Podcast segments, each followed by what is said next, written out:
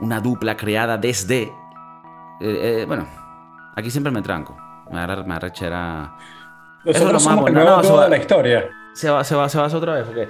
Bienvenidos al podcast de Kiko, el podcast revolucionario con más sintonía en toda Latinoamérica y en toda Europa y Oceanía. Con ustedes su servidor, Kiko Cervantes, Kiko Flopa, los panas de antes y el chef Maurice desde San Francisco, ícono de la arte culinaria de toda Iberoamérica. Eh, bueno, quiero que, verga, eso, es- es- esa vaina yo la mando para cuando quiero aplicar que si para Univisión. Que mira, estamos buscando un bicho Coño. que dé la- que dé las noticias. No tiene- ey, uno Coño. siempre tiene que estar listo para cualquier chamba. Coño, ¿tú te imaginas que de repente nos agarran en Univisión? Coño, Y que Univisión. nos hagan... O, o Telemundo, ¿será? Yo, a nosotros nos agarrarían más para Telemundo, Sí, porque somos, somos más niche. está bien. ¿Cuál es? Hay, hay uno más abajo, no hay uno que sí mega.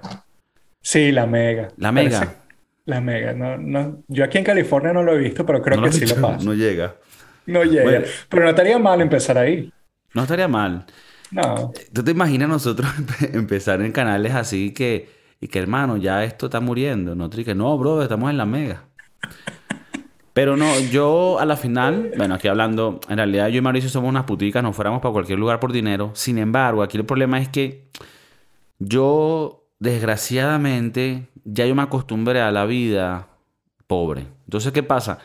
Ya yo me conformo con poder pagarme las cositas que me pago y poder hacer mi, mi, mi producto artístico. Entonces, que tú me digas, no, te vamos a dar todos estos reales y todas estas vainas, pero tú vas a decidir todo lo que vamos a decir y no decir y poder hacer y no hacer, ya le quita la diversión de todo esto. Porque esto lo hacemos es para poder sacar los demonios que tenemos dentro, chicos. Yo creo que esta es la mejor sesión de, de terapia que tengo en la semana. Porque aquí me pongo contigo una hora hablando paja y aquí dreno. Claro. Yo mis arrecheras del trabajo las dreno aquí contigo. Claro, no vaya a tener otra vaina mientras está hablando conmigo que sea ya otro, es otro peo. Tampoco ese tipo de terapia, esa cuesta más real. Esa cuesta más real. Tú eres un buen terapeuta. Gracias. Yo creo que tú eres... Tú me escuchas. Ter-. Tú me escuchas, tú me das consejos. Tú me guías por la vía del Señor. En este episodio de Guías Espirituales con el Chef Maurice, entramos y que. Aries, esta semana llegará una. Mira, bro, de una. Ah. Por favor, la gente, dejen el comentario. No han dejado un comentario, loco, yo madre. Pero veo que la gente está escuchando burda por las ondas persianas de las, de las audio waves. Por el Spotify, por el. Apple. Eh, están bajando vainas por estas vainas pirateadas. No, tienen que piratearlo. Está por, eh, en Spotify, está en iTunes, está en YouTube para que nos vean la carita. Yo lo que digo siempre es, síganlo en los dos lados y pónganlo a sonar en los dos lados para que, coño, nos den, coño, doble de su cariño, ¿me entiendes? Y esa vaina se, se aprecia. Espérame, tranqui ahí. Quiero entrar a los temas rápido para que no pierdan el tiempo. Muchos de ustedes están corriendo, algunos de ustedes están saliendo del trabajo de la morgue y dicen, coño, me pongo el podcast de Kiko y me, y me- me empiezo a animar. Me empiezo a animar. Coño. Tengo un pana, Eh, un pana, pana, pana Richard, si no me equivoco, trabajó en la morgue de Valencia. Un día lo quiero tener en el podcast porque esa vaina sí es heavy.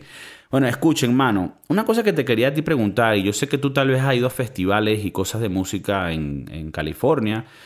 Y bueno, eh, este es un tema, hemos hablado de los festivales en los últimos episodios, pero esto es una cosa específica que vi.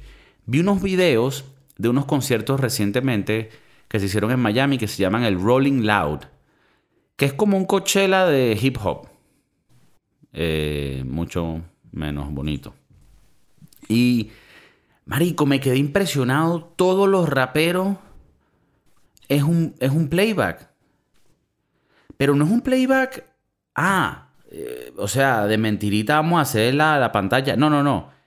Pongo por detrás la canción a sonar, como suena en la radio, y yo simplemente añado cuando quiera. Y cuando no quiera, lo que hago es. Y hermano, creo, llegué a un punto de tristeza heavy. creo que, creo que eso pasa en, no solamente en el rap, ¿no? Sino en- hoy en día creo que en cualquier eh, tipo de música. Yo he ido a conciertos de rock donde tienen una pista, pero creo que eso es normal, según lo que he buscado. Ya, un backup vocal es diferente. Si tú tienes una pista vocal atrás que va a ser otra cosa diferente, a ver, podemos decir que es un poquito diferente. Pero, pero si, sea, Marico, yo que, yo que por lo menos he visto raperos en escenarios pequeños, así criollo, a Cancerbero, a Liro a Capela, Apache, venezolano, a Nach, de España, a Zetapú, a bichos monstruos, marico. Que te cantan la canción ellos mismos, huevón, completa. Y yo crecí con muchas de esas culturas, con muchas de esas vainas. Yo cuando hago música, yo hago música de tal manera que yo cante esa canción completa. Yo no necesito que alguien me cante una vaina para yo agarrar más aire. No, tengo que hacerla yo toda. Y cuando yo hago conciertos, los hago así. Y así tiene que ser, huevón. Si vi a Drake en una presentación donde el bicho sí se estaba rapeando. El verso, por lo menos, el verso, tú te lo tienes que rapear. Si, si eres rapero, te lo tienes que rapear. Ya cuando viene el coro, tú puedes tener un poquito de, de, support porque en el ámbito que estás, para que suene más arrecho, ok, pero tienes que también cantarla. Odio a la gente que va a un concierto y pone a cantar a la gente, hermano. La gente no fue a cantar, te, te pagó para verte a ti. ¿Tú, tú no notas. Tú te tripeas los conciertos, empezando por ahí. No mucho. Pero también creo que esto lo hemos hablado antes porque siempre lo miro de, de, la perspectiva de un músico. Entonces me hace difícil disfrutarlos sin analizarlo. Pero, pero sí, o sea, eh, a la final del día sí me gusta ir a cosas en vivo, solo que soy muy selectivo y voy a poco. Pero cuando vas a un concierto, ¿qué vas a ver? ¿Tú vas a cuando voy a un concierto no voy a ver, voy a vivir una experiencia. Entonces me guardo el teléfono, lo apago, no quiero tomar fotos, no quiero hacer videos, no me interesa nada de eso. Fui a vivir la experiencia y me la chupo completa. Cuando digo me la chupo, es una droga que los carajitos ahorita se chupan. Yo, últimamente, de hace unos años para acá, cada vez que voy a un concierto, digo, coño, ¿cuál es el punto de tomar un video o una foto? Si ya hay 20.000 otras personas que lo están haciendo, que me puedo meter en Instagram y ver los mismos videos que iba a tomar yo. Pero bueno, eh, eh, mi, punto de vista sobre los conciertos ha cambiado mucho he ido a conciertos de rock, como te digo, que tienen eh, una pista que si una batería diferente a la que ya el carajo está tocando, o un beat diferente, y entonces los unen y entonces el carajo toca una y tiene una pista atrás de, batería. O una banda que no usa guitarras, pues eh, tiene una pista de guitarra. Em, yo creo que a mí no me importa que esté la pista, siempre y cuando ellas, ellos hayan, sido el creador de ese peo. Sí, pero incluso, o sea, inclusive si la voz es parte de la pista. Yo creo que, verga, sí haciendo un, un mini recorrido mental, creo que más que nada son backup vocals, ¿no? Bueno, pero es que eh, pero, ahí es donde viene la diferencia y, y, también pasa que la ignorancia del público general hace que esta gente pueda hacerlo como ellos quieran hacerlo. Porque es muy diferente. A ver, te explico una vaina. En el mundo del, rapero, si tú estás empezando, tú tal vez tu manera de tocar un concierto, tú tienes tus pistas y tú pones las pistas, que es la instrumental, y tú cantas encima, ¿verdad? Y es una vaina bien, bien cabrona porque tú con tu propia voz tienes que hacer que esa mierda emule y se sienta como se escucha en el disco, ¿verdad? Si lo hace de esa manera. Obviamente lo ideal sería que tuvieras una banda que replique la pista. Pero si no tienes eso y lo haces así, yo eso lo respeto. Y así yo he visto conciertos. Pero tú me tienes que cantar la canción que Fraun completa.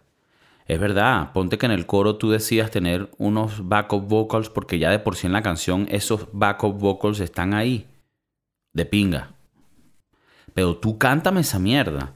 O sea, a, mí me, parece loco que, la gente no se arreche cuando, cuando, ve un concierto y el carajo lo que está es bailando encima de su canción. Bro, en este Rolling Loud no voy a decir nombre para no perder oportunidades en el negocio y para que no me metan tres tiros. Pero una gente que tú decías, como este carajo se montó en el escenario, no, no sabe ni la canción ni la letra, pero lo que hace es moverse, no importa, me parece muy mediocre, muy mediocre. Y bueno, la gente también, yo creo que hay ciertos artistas que pueden que se tomen ventaja de la gente, ¿no? Dicen, coño, estos carajos están pagando 300 dólares, ya pagaron su plata, como me vean a mí, no importa, ¿no?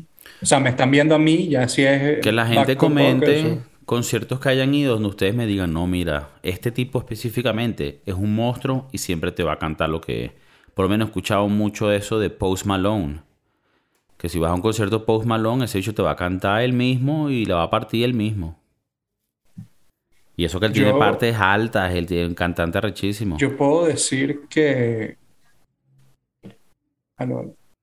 Ajá. Yo puedo decir que eh, uno de los conciertos más arrechos que he ido es, es el Foo Fighters. Foo. Porque Dave Grohl se la canta, canta y pega sus peos y, bueno, si estamos hablando de Foo Fighters, yo no soy yo que no soy una persona seguidora de Foo Fighters, respeto sus canciones y hay unas cuantas que me gustan burda, pero que no soy seguidores de ellos, hay que respetarle.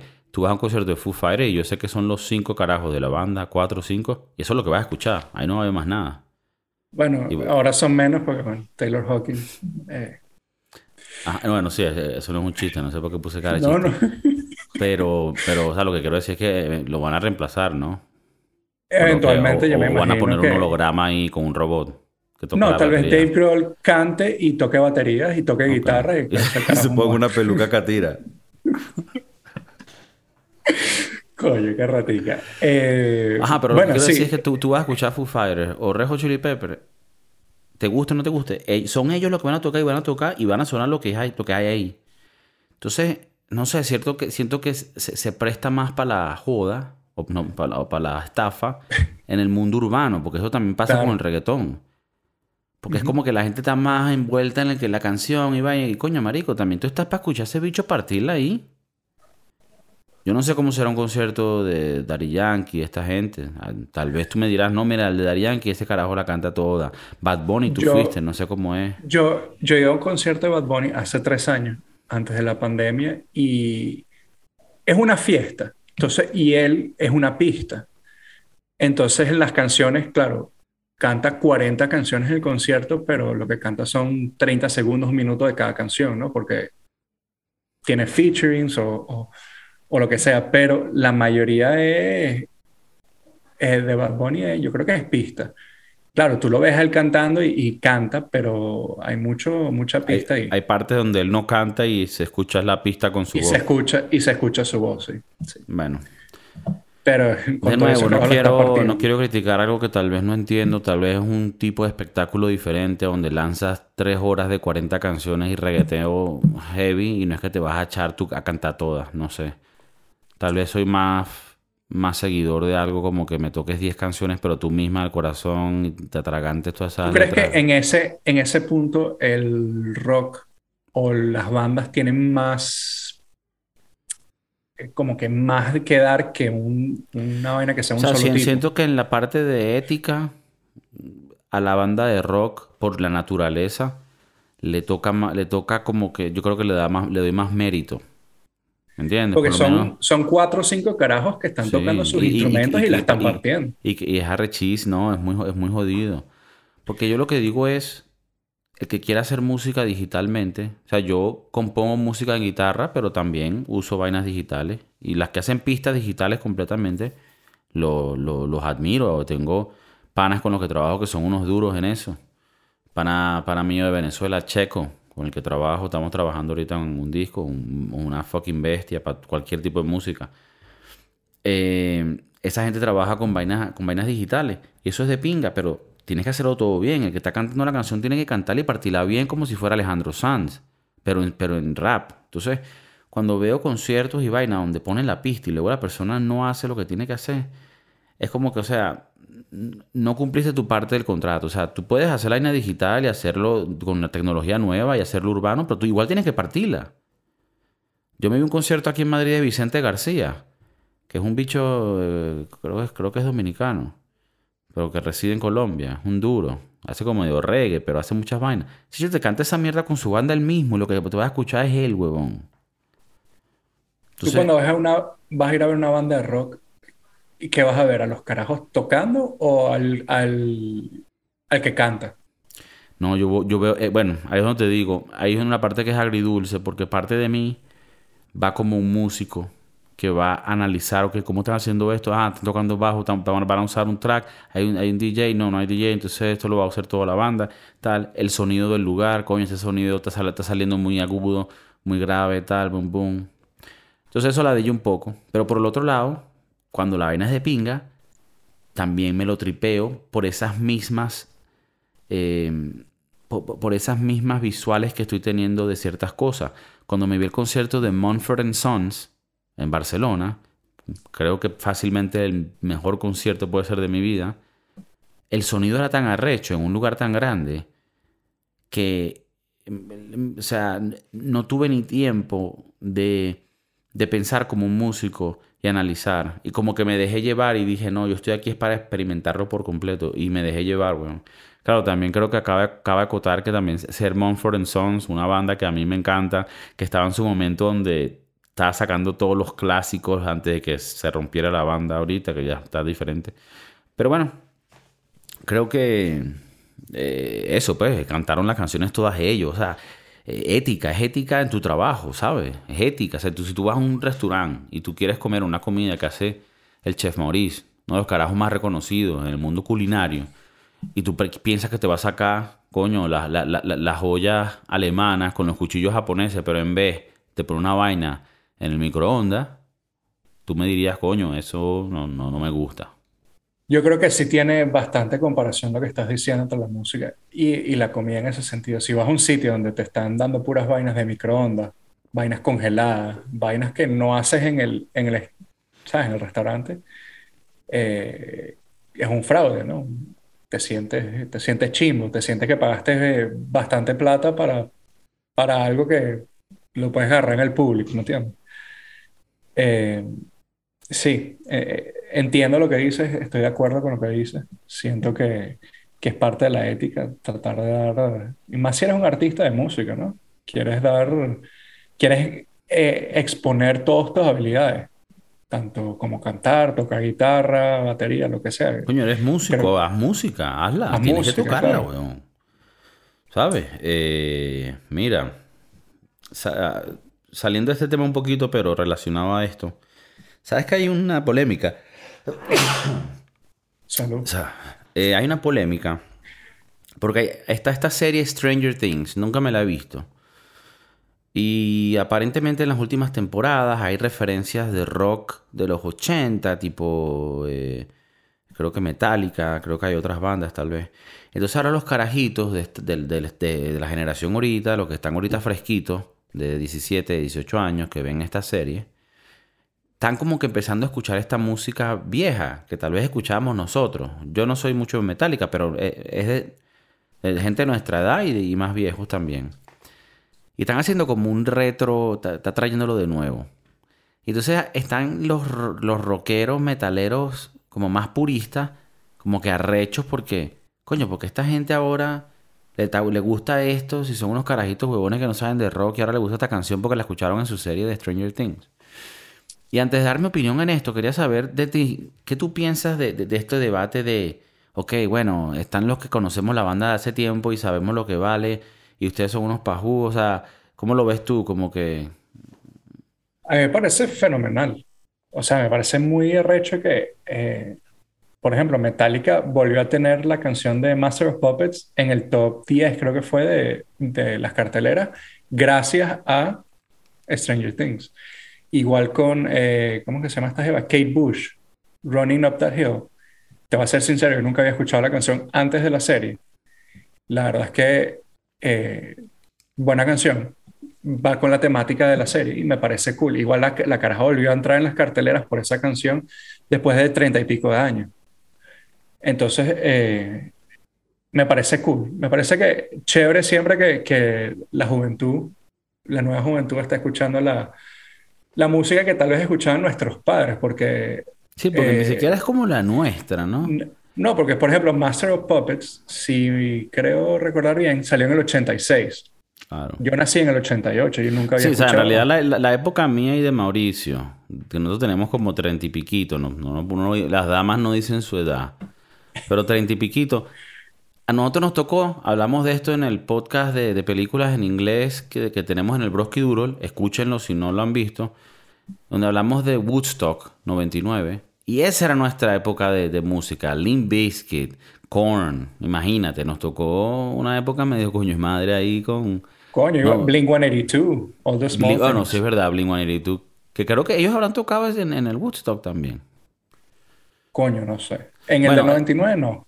Eh, era su época. Pero bueno, ellos, eh, los de Metallica, y bueno, hay otros carajos como tú dices, Fleetwood Mac tuvo esa canción que volvió a los charts después de que el carajo este mexicano andaba una eh, patineta por California. Pero bueno, gracias a TikTok, por ejemplo. Yo creo que me parece muy arrecho, ¿no?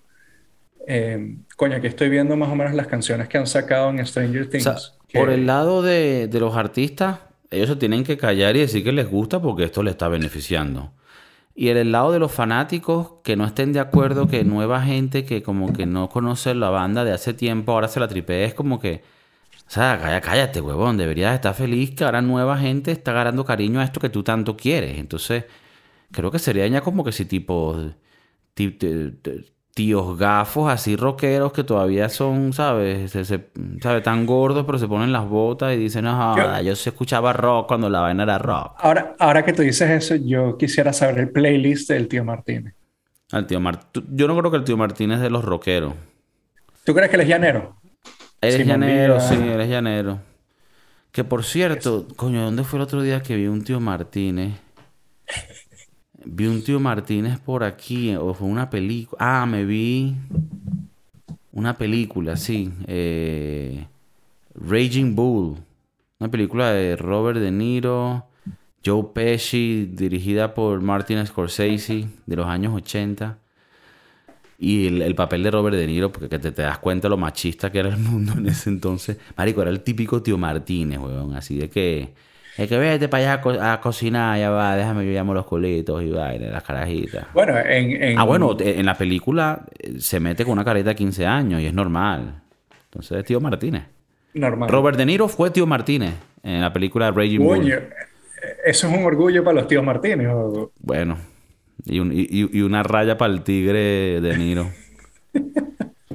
Yo creo que lo que estabas diciendo anteriormente, donde toda esta gente eh, o sea, que, que escuchaban música ochentera, que está medio arrecha con el peo de, que vuelvan a salir las canciones y la juventud la está escuchando, es lo que eh, a los chamos hoy en día están diciendo mucho el gatekeeping, que es como que para mantener para ti las cosas.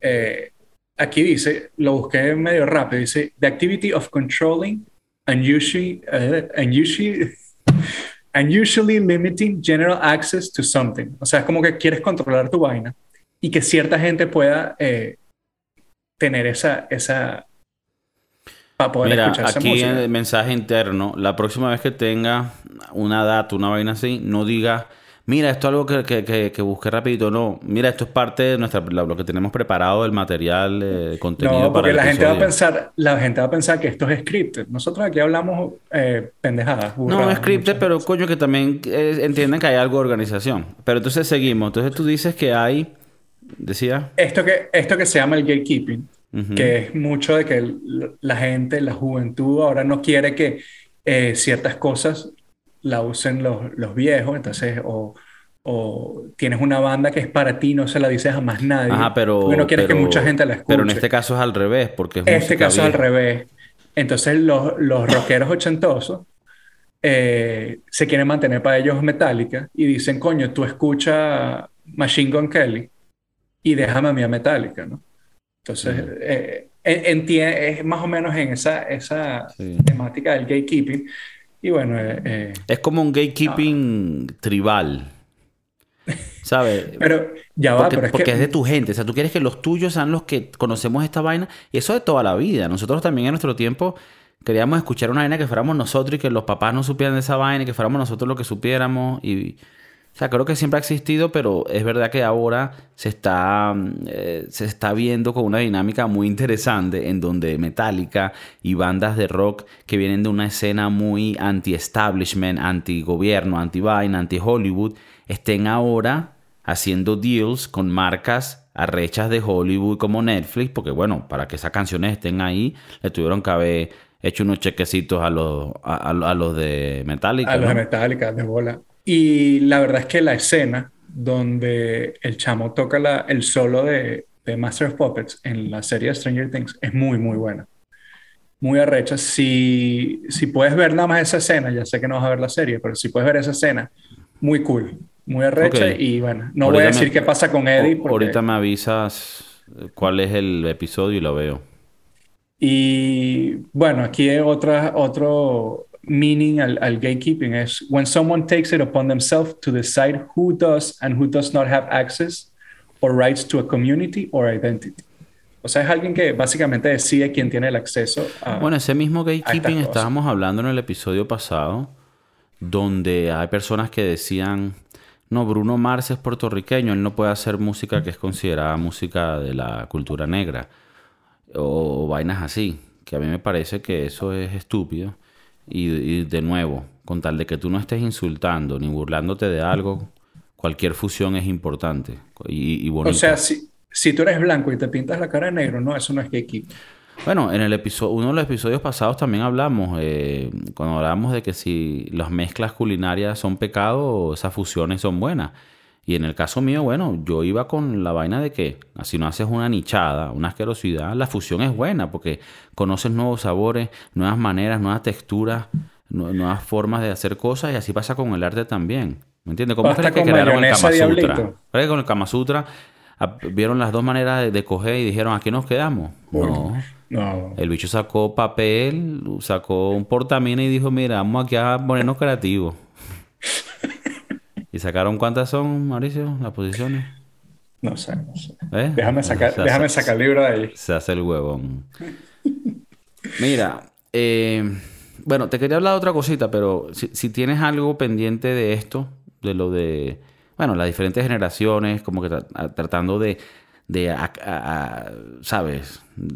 Cogerse para ellos mismos ciertas vainas, ciertos iconos de la cultura o música, dime para, para, bueno, para no dejarte ahí con, con la metida. No, no, si, si se me ocurre algo, yo te interrumpo. Vale, bueno, siempre, tú para interrumpirme nunca has tenido problemas, así que... Bueno, les quiero hablar de otro temita, otro temita que es de, es de mi corazón. Corazón. Coño. No, debemos tener un portugués en, en, es un, es, un temita, es un temita de mi corazón. ¿Qué es lo que pasa? Deberíamos tener un brasilero. ya es normal en el mundo que en cualquier lugar, no importa dónde vivas, van a haber lugares donde venden arepas venezolanas, ¿verdad? Y, y bueno, y también en tu propia casa, eh, es donde yo más como arepa, ¿no? En mi casa. Pero hay una cosa que yo me puse a pensar porque pensaba en los lugares que venden arepas y los rellenos que usan. Y coño, me puse a observar ciertas cositas que, bueno, de verdad me, me hacían pensar y, y reflexionar y decir, ya va, esto, aquí no me cuadra. Porque hay una arepa, un tipo de arepa, que me parece que es menospreciada. Y es casi imposible, si no imposible, encontrarla en un lugar donde vendan arepa. ¿Qué quiero decir con esto? Esta arepa te la puedes hacer en tu casa. Yo te lo recomiendo que te la hagas. Y es muy buena. Pero es difícil conseguirla afuera porque es menospreciada. Siento que no la reconocen como una arepa que pueda ser presentada al público internacional. Y bueno, ya sin preámbulo, yo estoy hablando de la arepa de jamón y queso. Es una arepa clásica, arepa bolivariana del pueblo, coste de producción bajo. ¿Sabes? Es, un poco abstracto, tienes manera... ¿Qué queso? Decide tú. Tienes real, échale el gouda. Bien rayado. Gouda, diría mi pana holandés. Ellos hablan así por la guerra y vaina. Eres pobre. Queso, queso este de mosca salado. Bueno, si no tienes jamón, le puedes echar diablito, que es jamón. Diablito, que es prácticamente cáncer en una, la, una lata. O sea, hay diferentes vainas que puedes. Pero tú no sientes que lo mismo que yo, o tal vez yo estoy equivocado y tú me vas a decir a mí, no, Kiko, la arepa jamón y queso es demasiado básica. Eso no se puede comprar en un restaurante. Yo si yo tengo un restaurante de arepas, eh, jamón y queso va a ser una de, mis, de mis top eh, selling. No, yo siempre lo he dicho, tú me puedes dar arepas de las que tú quieras, pero jamón y queso siempre son mi go-to. Coño. Siempre, o sea, en la casa siempre jamón y queso, al menos que me vuelva loco y le eche huevo. Ok. Huevo revuelto, huevo frito. Con la yemita. La Suavecita para que se te, se te descargue en la boca. No, es importante. Mira, me encanta que digas esto porque siento, coño, somos como con. Tenemos una conexión, ¿sabes? Una conexión ahí, una, una química. Porque también te gusta la arepa jamón y queso y, y es la que tú vas a prioridad. A ver, hay otras arepas que me gustan. Yo de por sí soy una persona un poquito básica. Ya yo he dicho en el episodio que cuando veo a un extranjero que le están vendiendo una arepa que le metieron caraota, plátano, chihuires, leche, lechoga, lechón, vaina así, carajo, no, very good. Verga, me da pavor. Pero es verdad que yo también soy burda mariquito para la comida. Pero por lo menos yo, lo que llaman la catira, ¿verdad? Lo que llaman la, la blondie, es pollo mechado con queso amarillo. Del holandés, si, si hay ética en ese lugar. Esa me encanta también. O con cerdo frito. Ya me empiezas a meter muchas vainas y ya me asusto. Pero la jamón y queso con mantequilla de la buena. Eso no tiene padrote y es un clásico. Debería ser el staple. Y me parece que es menospreciada. Díganme ustedes, no importa dónde vivas, siempre va a haber areperas por ahí porque ya los venezolanos, como, como cual bacteria, hemos tomado control de, de- de todo el hemisferio. Tú vas a He- a Helsinki, mamagüevo, y hay areperas. Pero preguntarle si tienen de jamón y queso, no, no hay jamón y No. queso. ¿Por qué? Porque la menosprecian y, que- y quiero llegar al, al, coño, a la raíz del problema. Porque es que la gente menosprecia la arepa jamón y queso. Sí, es muy underrated. Estoy claro de, de eso. Pero es que yo creo que es porque son ingredientes básicos. Cuando lo estás teniendo en un restaurante, pues quieres tener eh, los mejores ingredientes o qué sé yo. Quieres tener eh, una infinidad de, de, de toppings para ponerle. Menos es más. Menos es más. Coño, lo has dicho. You- You're hitting the, the dot. Siempre lo pero, digo. por ejemplo, Disculpa, no quiero que No, no, pero te, te iba a preguntar, ¿tú tienes algún un top 5 de arepas? Aparte, jamón y queso ya sabemos que para ti, para mí es uno. Pero aparte Jamón y eso, queso, número uno. Pollo y queso amarillo. Dos. Cerdo. eh, cochino frito, cerdo frito, queso amarillo. Tres. Esto todas, mm, tal vez ni siquiera en un orden, todas me gustan. Eh, eh, diablito con queso blanco. Y esta extra te la meto ya es por, por gordo, que, llevo, que lo llevo por mi alma. Una frita rellena de puro chihui. Y esa sí me la lanzo por el, por el ano. mierda. Esa es taparteria. Esa es la taparteria. Ya con eso tienes que tener la pastillita para diluir la sangre. Bueno, entre mis top está la, la reina pepiada. Ok. Creo que, aunque yo no soy muy fanático de la reina pepiada, digo, perdón, de la mayonesa, sí la acepto en la reina pepiada. Yo, yo hago cambios. Aquí en mi casa hacemos cambios, ya no usamos tanta mayonesa, porque tú sabes. Pero se puede usar, qué sé yo, sour cream, eh, crema mexicana, nata, qué sé yo. Em, coño, una arepa de pernil Coño. con, que, con quesito amarillo. Uf. Ese es como que, Disculpa, es- esa, esa es mi number one. coño, me quitaste el jamón y queso. Sí. No, no, o sea, lo que pasa es que jamón y queso no es que es number one, sino que es la staple. Es la que te salva como- la vida, la bolivariana. Eh, correcto, correcto. No es la O sea, mejor, si tú sino vas- que- Si sino- vas a una arepera y te dicen que hay puros ingredientes raros, pero hay jamón y queso, tú siempre vas a me voy por jamón y queso. Es, es- es- es la segura. Y aparte es muy rica. Pero es que te acabas de lanzar una que es increíble. Porque que es, de temporada.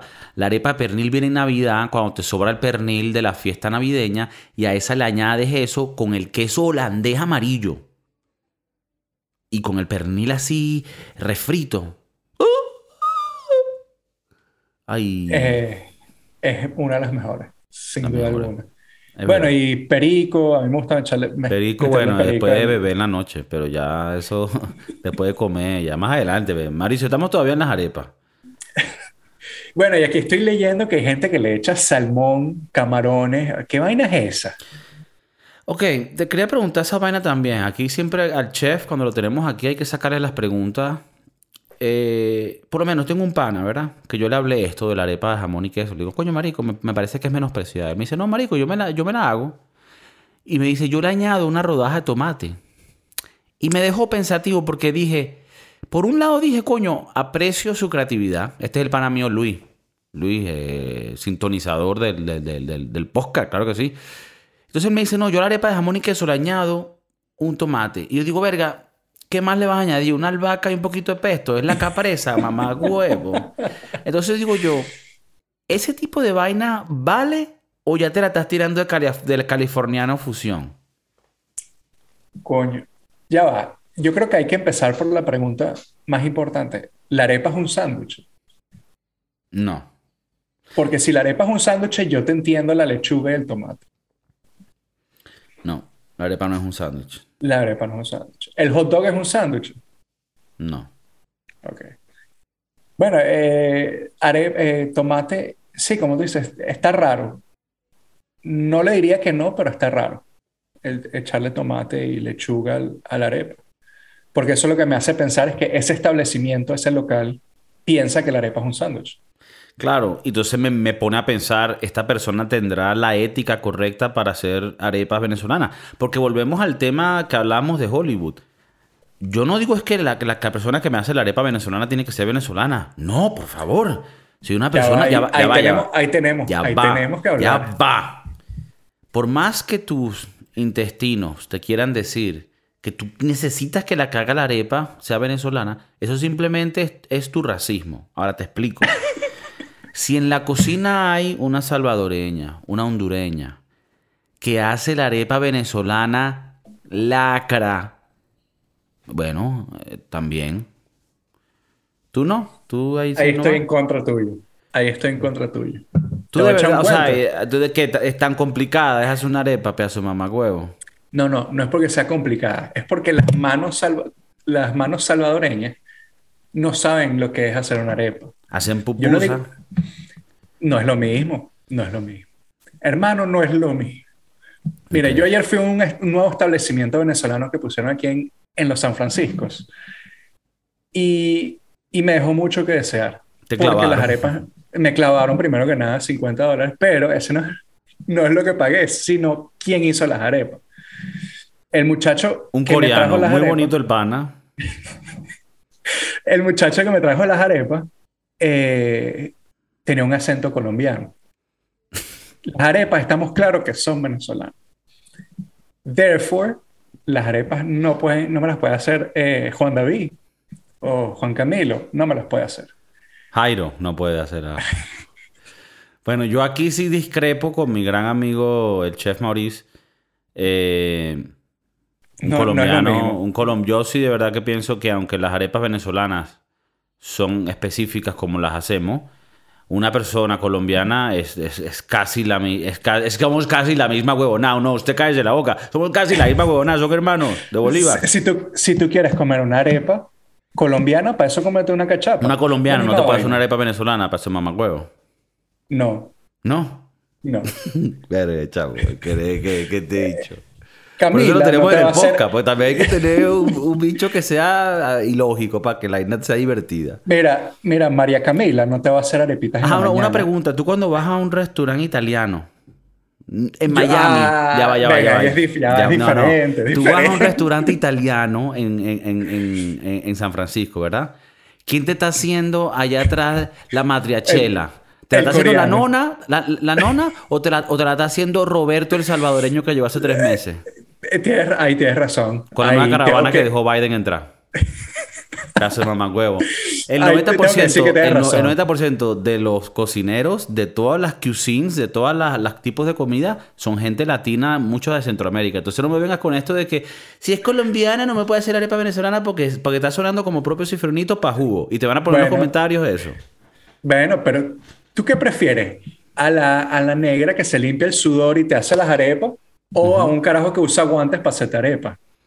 Yo prefiero el sudor de la negra. La que está en el palito. Sí.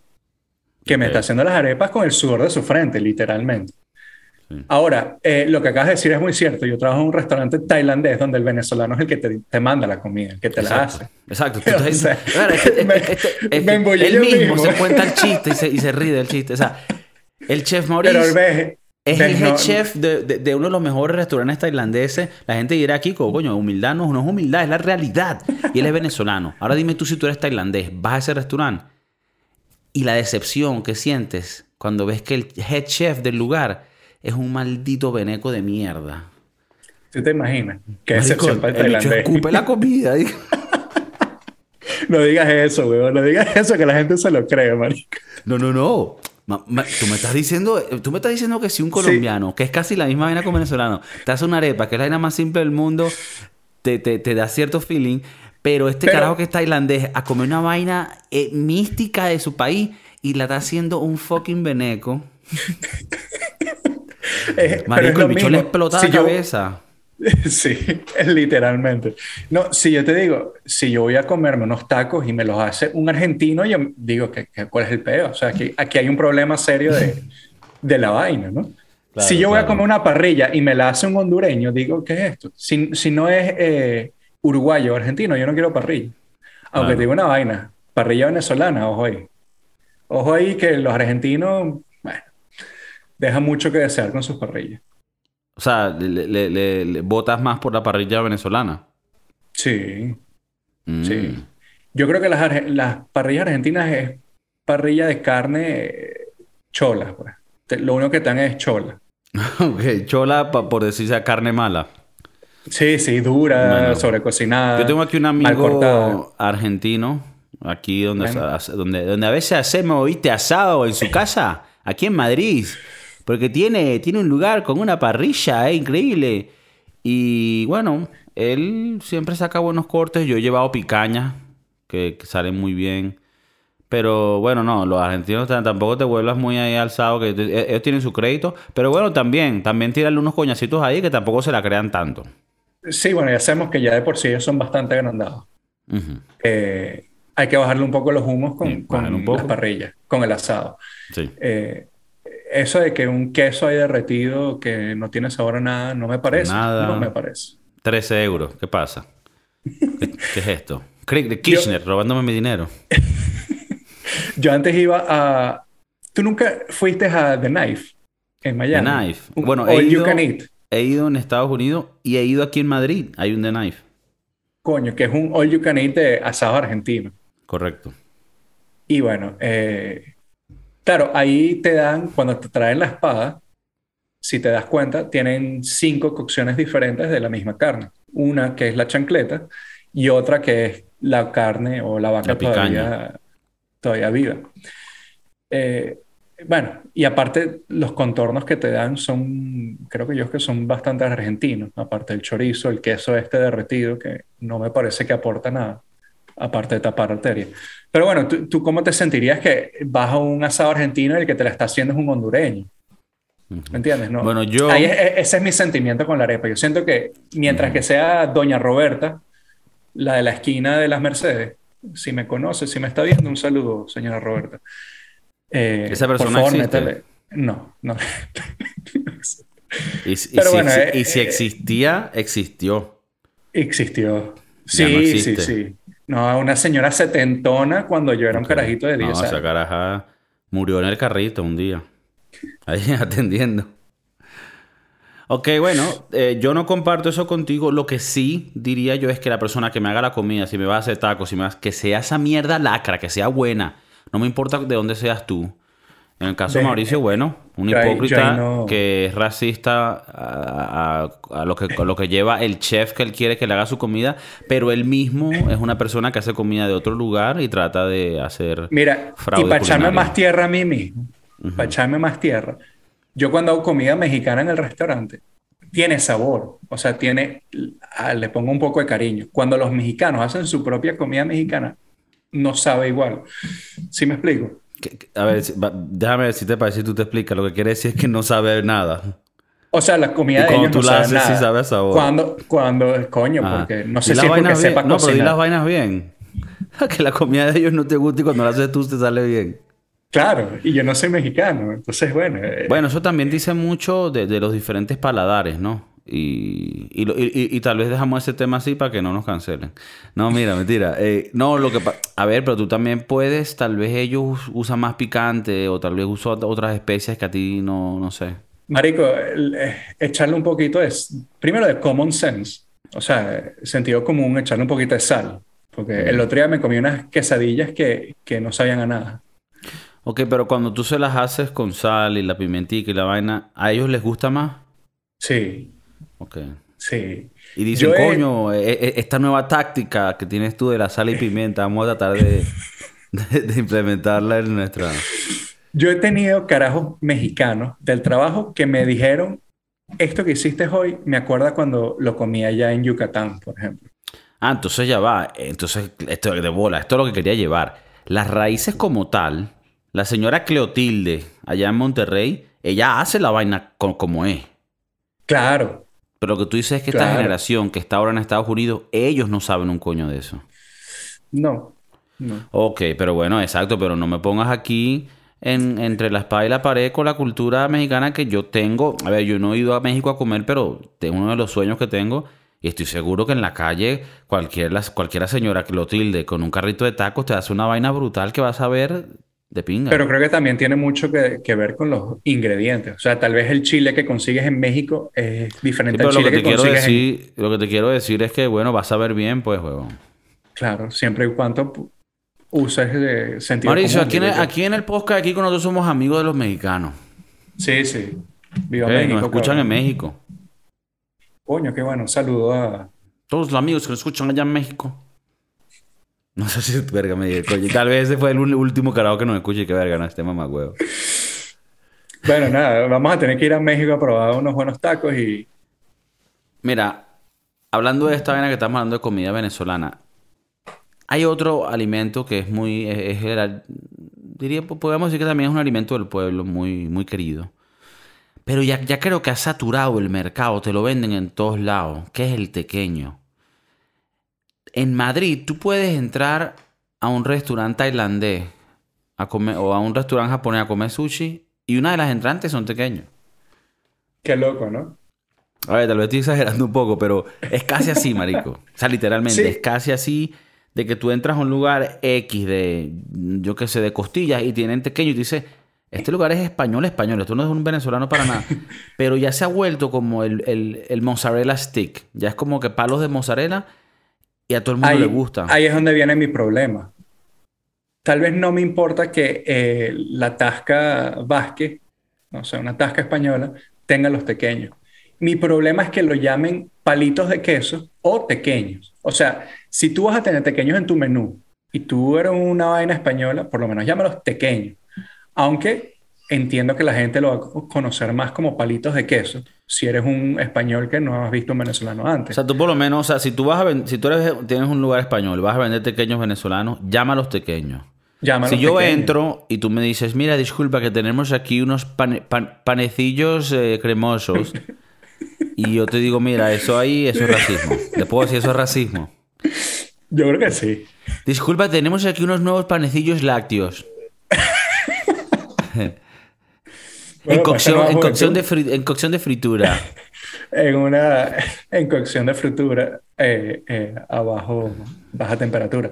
No, eh, yo sí creo que lo tienes que llamar pequeño. O sea, yo no puedo entrar ¿Cómo? ahí que me diga, mira, ¿me puedes dar una ración de polla frita? ¿Qué pasa? Bueno, pero como en este sitio venezolano que fui, te dice pequeños y abajo en la descripción en inglés dice cheese sticks filled with mozzarella sticks. Ya, ya ahí la cagaste en todos lados. Cheese sticks y primero mozzarella sticks. Primero llevan mozzarella. Sí. Pero- claro, pero tú, pero tú cómo pones en la descripción eh, Eh, palito Guayanese hecho cheese. con, con queso que viene No. de, de una cultura Gener- indígena donde eh, por años... Generalmente, sí, sí, generalmente lo que pone es, es Venezuelan style cheese Mm. O Mexican Sí, lo, lo que- lo cheese. que tiene que, lo que tiene que ser aparecer ahí es... eh, Siento que eh, tienen que darle crédito. fried, fried dog, Tienen que darle crédito a donde viene. Por lo menos al final tiene que haber un trademark que diga Tequeño Simón Díaz. Simón Díaz. Una vaina. La banderita de Venezuela y te, te cantan ahí el alma llanera todo cuando lo pides. Ahora, tequeños de Nutella, de jojoto, tequeños de caraota de azúcar. ¿Cómo vamos con eso? Pequeños de guayaba con queso. No le va. Te- No, no, no. ¿Qué es un pequeño de, de Nutella? Es lo, misma, es lo mismo que una pizza de Nutella. Sí, es lo mismo. Eh, la masa y la Nutella. O sea, no, no, no lo hagas. Yo estoy seguro que el señor que inventó las pizzas se debe estar revolcando en su tumba pensando que hay alguien en Estados Unidos que hace unas pizzas de Nutella. Y, que, y lo peor es que son bastante, o sea, yo las he comido, no te voy a decir que es una aberración. hecho, se las no. traga el maldito hipócrita. Lo, lo peor es que me las he comido. Ahora, no, no, no me, no me parece. Pequeño de Nutella, pequeño Bueno, de yo sí apoyo esa mierda, esa fusión, pa'lante.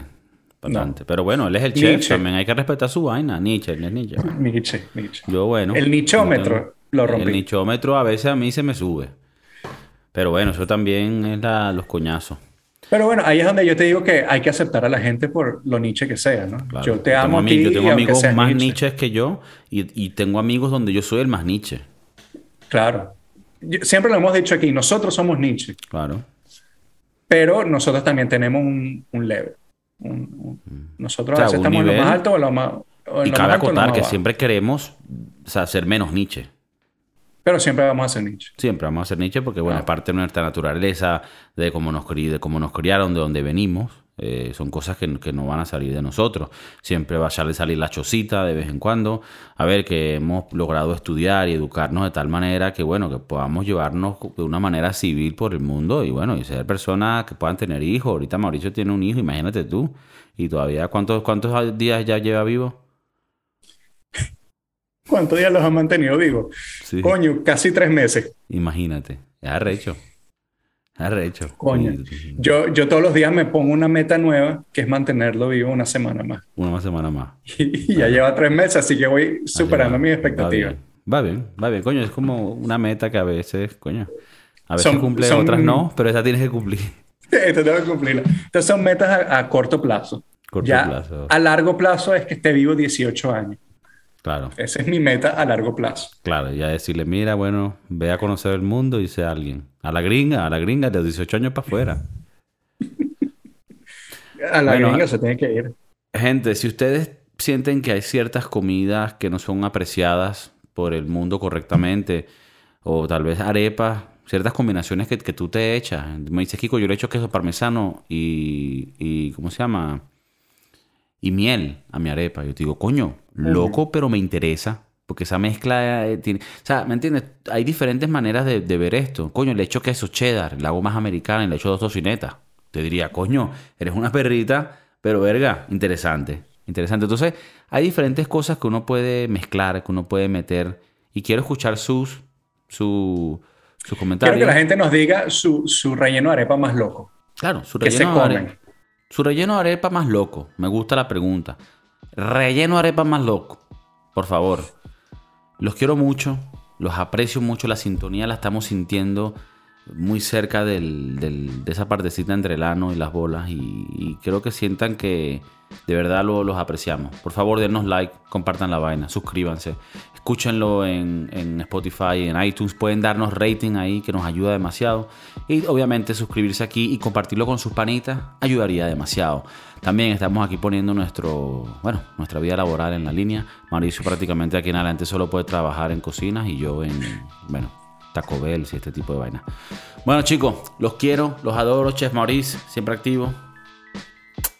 Un beso.